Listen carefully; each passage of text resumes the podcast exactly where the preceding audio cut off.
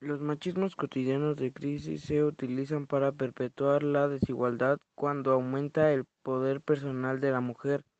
Ejemplos de micromachismos de crisis: hipercontrol, prometer y hacer méritos, victimismo, dar lástima. Los machismos cotidianos utilitarios son aquellos que suelen tener un fin doméstico o de cuidados que se relaciona a los roles tradicionales femeninos. Ejemplos de machismos cotidianos utilitarios.